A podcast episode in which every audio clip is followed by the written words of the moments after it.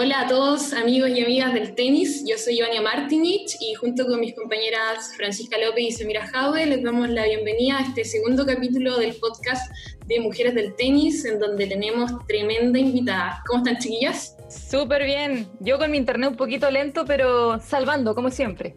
Eso, zafando. Zafando. yo estoy bien, ¿cómo estamos Gaby?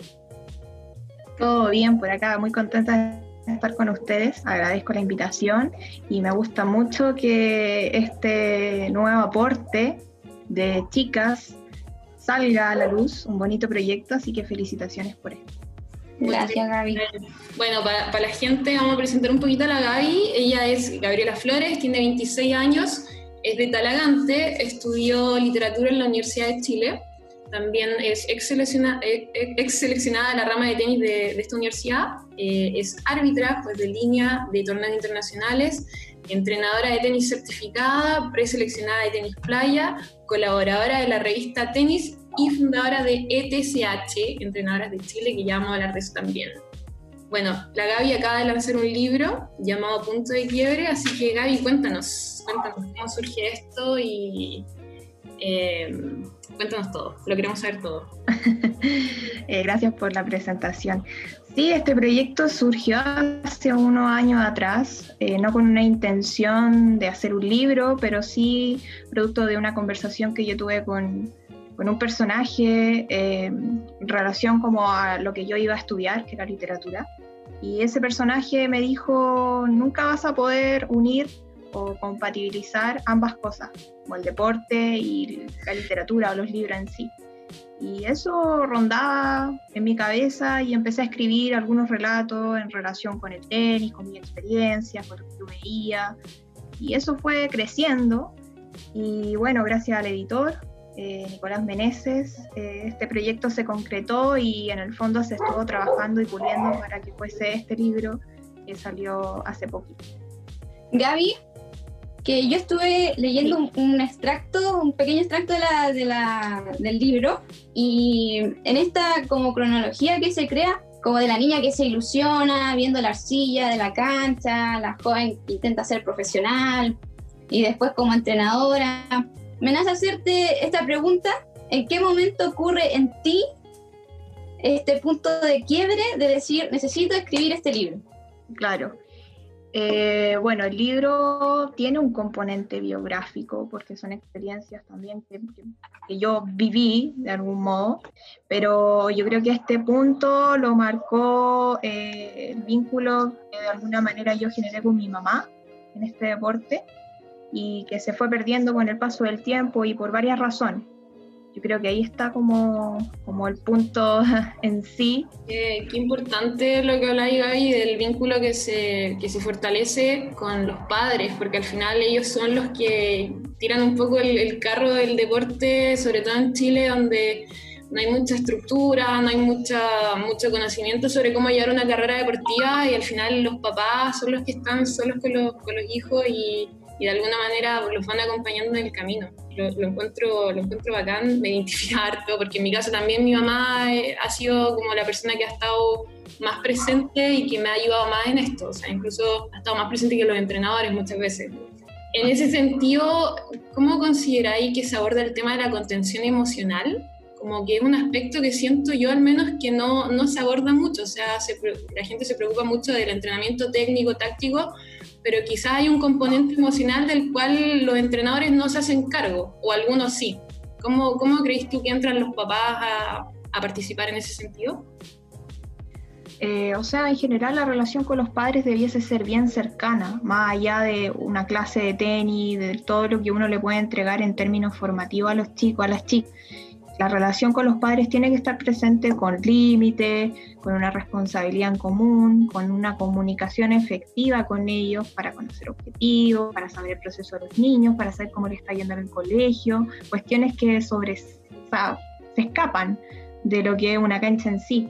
Y en ese sentido los son fundamentales dentro del proceso de cualquier jugador, de cualquier jugadora no se les puede apartar, hay que estar presente con ellos, hay que generar este vínculo con ellos, que a lo mejor es más informativo, es más de explicar un montón de cosas, pero es súper importante que ellos también se, involucren dentro del proceso que uno va a acompañar a los niños, allá de que ellos son los protagonistas y tú estás todo el día con ellos o los veis mucho más.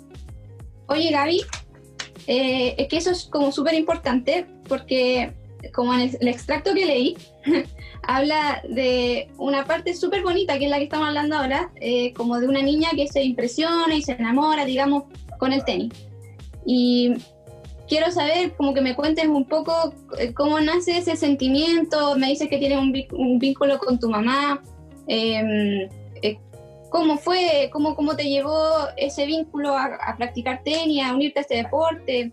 Cuéntame más o menos de eso en general, más allá de que los padres puedan eh, muchas veces estar involucrados en cualquier deporte y eso te incentiva mucho a seguir el mismo deporte o la misma línea, en mi caso más, eh, fue de apoyo. Yo participaba en un taller en el colegio y mis padres siempre aceptaron la decisión de jugar tenis y estuvieron apoyándome en lo que yo quisiera, si me quería dedicar un poquito más, nunca pusieron alguna objeción. Claro que los estudios siempre estuvieron a la mano, entonces, claro, eh, el apoyo de ellos muy, muy importante en todo el proceso y en compañía con los entrenadores que a mí me tocaron, lo mismo, muy buena relación con ellos, siempre fue eh, bien estrecho ese vínculo entre como los tres, papás, entrenador y yo. Nunca Qué lindo inconveniente, eh, las decisiones, sí.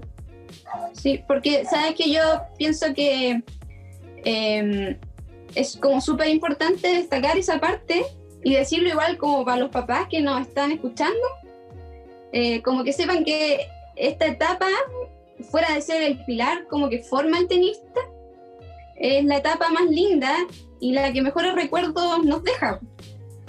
Porque para un niño o niña de esa edad o, cuando chicos, eh, todo es un juego y se conocen amigos nuevos, adquieren valores, etcétera, y es lo que nos une al deporte finalmente después cuando crecemos. Hay una, una parte de la, de la, reseña que me llamó mucho la atención, eh, que es que tú haces hincapié eh, o mencionas ahí la, la, timidez de entrenar sola entre niños, de lo que significa que haya una mujer dentro de un grupo o de un mundo que ya hemos hablado que es mayoritariamente de hombres. Eh, yo siento que todas aquí hemos pasado por eso. Eh, y esto creo que es importante hablarlo, porque pasa muy desapercibido, está muy normalizado también, y, creo que es súper es importante que lo menciones en tu libro y que estemos hablando de esta hora, porque esto mismo es lo que, no sé en el caso de ustedes, pero claro, como la mayor parte de la academia está conformada por hombres, eh, siempre se da mucho esto de las bromas, las bromas eh, medias eh, de doble sentido, donde uno se siente incómoda, pero eso también está súper normalizado, son cosas que ya han ido cambiando. Y, bueno, para qué hablar de cosas como ya un poquito más graves que terminan culminando quizás en, abusos, ¿cachai? En cosas más, más delicadas. Eh, ¿Qué tanto de, ficción y qué tanto de realidad hay hoy en día eh, en esto? Yo estoy hablando de cuando yo era más chica, que sí, sí lo veía. No sé, hoy en día tú crees que es algo que se sigue replicando, es algo de lo que hay que hacerse cargo.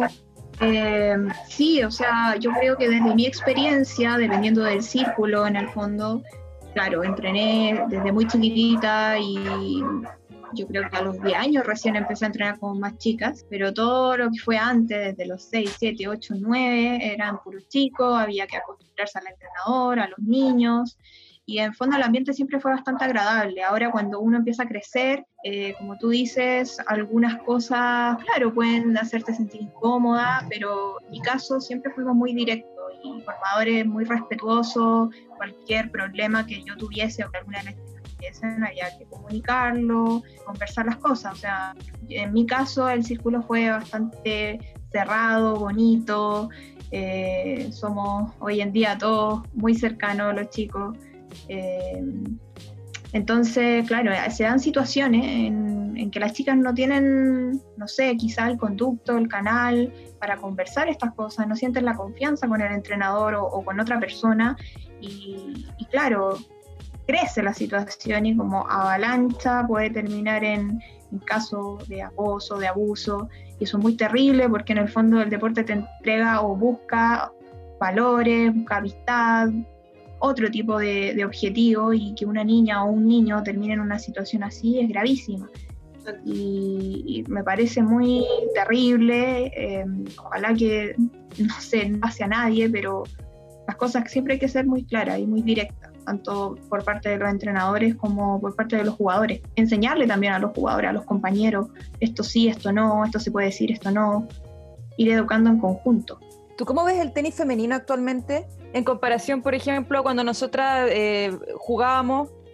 ¿Sientes que, que, ha existido un avance? Por ejemplo, en el primer capítulo conversábamos sobre las entrenadoras y cómo eh, las mujeres fueron tomando ese rol que antes era de hombres. ¿Cómo lo ves en la actualidad el tenis femenino? ¿En qué se ha avanzado y qué falta por, por avanzar todavía? Yo creo que hay un avance súper importante eh, en términos de referentas. Eh, ese es un tema también eh, complejo porque hay chicas, hay entrenadoras que fueron profesionales, que hicieron el intento de ser profesionales con buenos resultados, pero no mucha gente las conoce, que tienen un trabajo y experiencia hasta nivel internacional y lamentablemente acá en Chile no se les valora, no se les toma el peso que deberían o el lugar que deberían tener y esas referentes están ahí. Y en ese sentido, o sea, estamos hablando desde nuestra generación hasta ahora, han existido un montón de jugadoras, muy buenas jugadoras, con buenos resultados, y que hoy en día están en el camino de convertirse en entrenadoras, de, hacer los cursos, eh, de interesarse por estar en escuelas, por formar a niños, por incentivarlos también a formar su propio camino. Eh, ha habido avance, pero obviamente falta mucho que hacer respecto a eso, respecto a esa visibilización. Y yo creo que eh, hay que trabajar para ello, tratar de empezar a, conversar un poco más sobre este tema, sobre quiénes fueron, qué, pasó con esas generaciones, qué estarán, qué fue de esas chicas, porque muchas de ellas con la experiencia que tienen eh, están trabajando en el extranjero y perfectamente pueden ayudar a, volver a, acrecentar el tenis femenino chileno. Gaby, em, quería preguntarte, en el, libro que escribiste, em, cuéntame la historia, las historias de las que tú hablas, em, ¿te basaste en ti o en qué te basaste, en qué te inspiraste para escribirlo?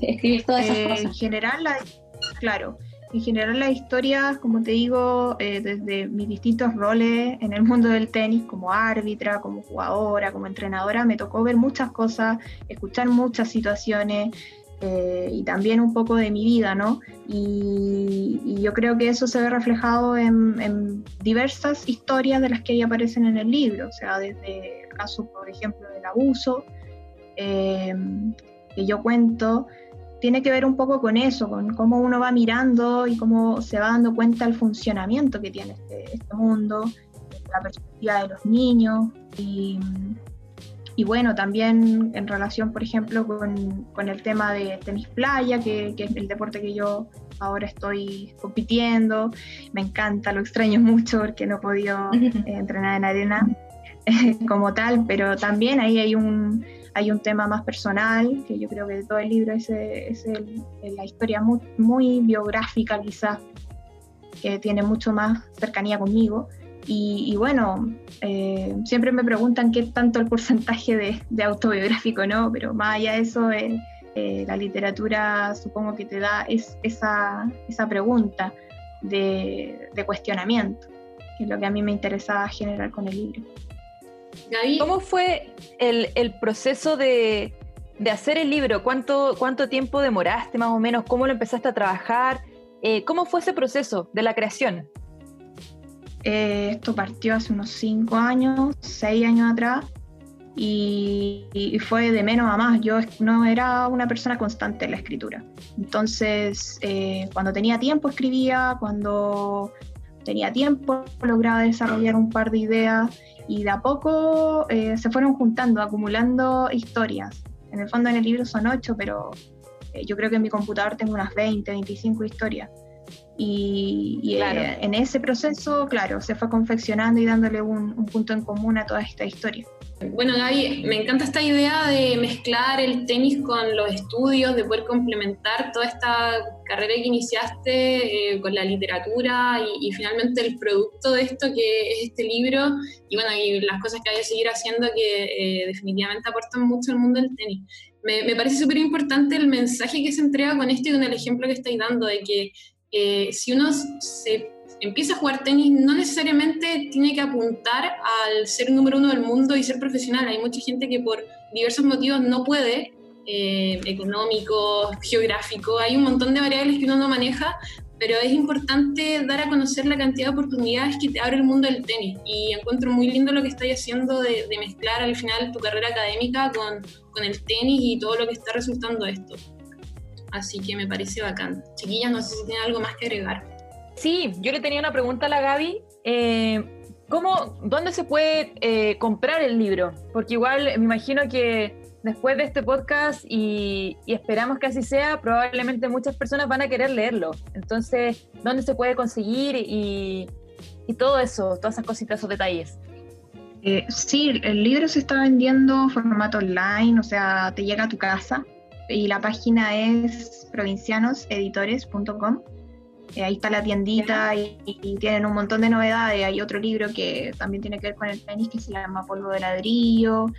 ¿Qué te dirías, por ejemplo, eh, si pudiera viajar en el tiempo y retroceder?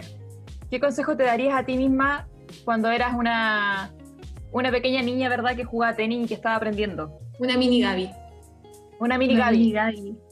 Oh, qué buena pregunta. Eh, bueno, yo creo que esa mini Gaby hubiese, le hubiese encantado haber viajado mucho más eh, y haber conocido esa otra etapa del tenis en el extranjero. Eh, yo le diría que el esfuerzo siempre te lleva a conseguir las grandes metas, la que tú quieras. haber luchado un poquito más por ese sueño quizá valdría la pena y lo hubiese cumplido, ¿por qué no? Siempre hay que, hay que arriesgarse. Qué, lindo, Gaby. Sabes que siento que el libro que escribiste eh, está hecho con harto cariño, así que te agradezco un montón que lo estés compartiendo con nosotros. De todas maneras. Gracias a ustedes, o sea, eh, yo creo que de alguna manera las historias también se identifican entre las experiencias de nosotras mismas y eso para mí es súper bonito. Bueno, chicas, por un tema de, tiempo, ¿verdad? Nosotros vamos a ir cerrando, pero antes, Gaby, también te queríamos dar el espacio por si tú también querías eh, fomentar, ¿verdad? A, que, lean tu libro y, o cualquier cosa que quieras agregar ahora en este momento a esta conversación. Gracias. Eh, bueno, el libro está disponible en la página web, eh, lo pueden adquirir, es un libro muy cortito, es fácil de leer. Es interesante escuchar esa perspectiva desde una niña, desde una chica quizá, que vivió otro mundo adentro de este deporte. así que agradezco la instancia para poder compartirlo y también ojalá puedan seguir esta nueva iniciativa de entrenadoras de tenis chilenas, que es una organización que surgió ahora en pandemia. Hemos trabajado en conjunto con varias entrenadoras para dar a conocer, para visibilizar a, a las chicas, para visibilizar su proyecto, para poder unificar criterios, capacitar y, bueno, eh, también hay un tema con un protocolo que, que se está desarrollando y que hemos estado trabajando eh, para tratar de evitar todo este tipo de situaciones, malas prácticas, casos que existen hoy en día en nuestro deporte y poder limpiarlo de una vez por todas. Gaby, y eso, eh, recordemos que tienen redes sociales, tienen Instagram. Eh, ¿Cuáles son? Para que la gente sepa. sí, sí, sí. En Instagram somos entrenadoras de tenis. Para que lo busquen o por las iniciales ETCH. Sí, importante igual que, que, hayas mencionado el protocolo porque también es un tema que nosotros eh, planeamos ver ahora próximamente junto a las entrenadoras, que igual vamos a hablar con ellas. Y, con esto, Gaby, nos despedimos de ti. De verdad, muchas gracias por, por acompañarnos en, este, en esta iniciativa que estamos haciendo. Y muchas gracias también por la invitación a, a leer tu libro, que sin duda estaba muy interesante. No, gracias a ustedes. muy bonito el proyecto, felices de poder apoyarla en lo que, lo que quieran, en lo que pueda. Eh, gracias por la invitación y, hay que seguir adelante. Ojalá surjan mucho más temas, conversaciones y perspectivas sobre nuestro deporte y el tenis femenino. Así es. Muchas gracias, Gaby. Eso, gracias, Muchas gracias, Gaby. Nos estamos viendo. Chao, chao, nos estamos viendo. Chao, chao.